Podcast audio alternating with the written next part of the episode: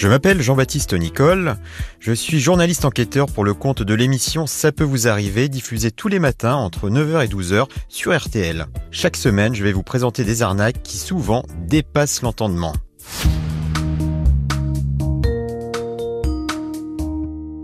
Aujourd'hui, direction Beauvais, dans l'Oise. Le journal Le Bonhomme Picard explique qu'un jeune homme avait pris l'habitude de publier de fausses annonces sur le site internet Le Bon Coin en utilisant de fausses identités le petit malin prenait des photos de cartes d'identité sur Google Images pour brouiller les pistes.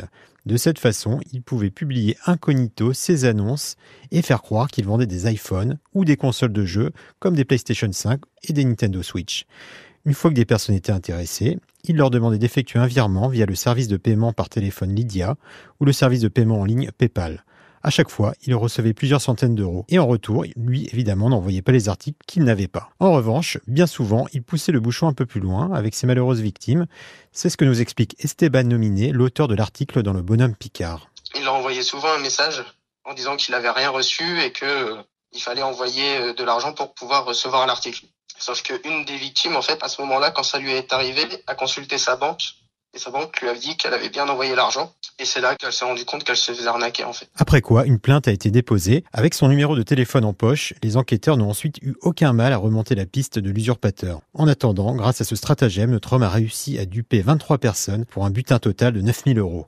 Jugé il y a quelques semaines, il a été condamné à six mois de prison avec un sursis probatoire de deux ans. Il devra aussi rembourser toutes les victimes et suivre des soins. Des soins, oui, car lors de l'audience, le prévenu a expliqué ses motivations. Les arnaques sur Internet, ça lui servait à, renflouer ses comptes euh, pour pouvoir jouer au, paris sportif et, au poker en ligne. Très tôt, comme l'explique Esteban Nominé, ce Picard âgé d'une vingtaine d'années est tombé dans une véritable addiction. Quand euh, il était jeune, il allait souvent avec son père en fait au, au PMU et il voyait son père euh, jouer avec ses amis euh, aux courses de chevaux. Ça lui donnait aussi à lui envie de jouer. Dès qu'il a eu l'âge, en fait, il s'est euh, inscrit sur des sites de, de paris sportifs en ligne et bah, à force de jouer, il est tombé dans, dans une une addiction assez euh, sévère. Il racontait notamment voilà qu'il préférait mettre de l'argent euh, dans les paris sportifs plutôt que, que dans de la nourriture. Depuis, le jeune homme a vu un psychiatre et heureusement, il a pu stopper cette addiction. Aujourd'hui, il est marié, il vient d'avoir un enfant et il a même été embauché en qualité de chauffeur de bus.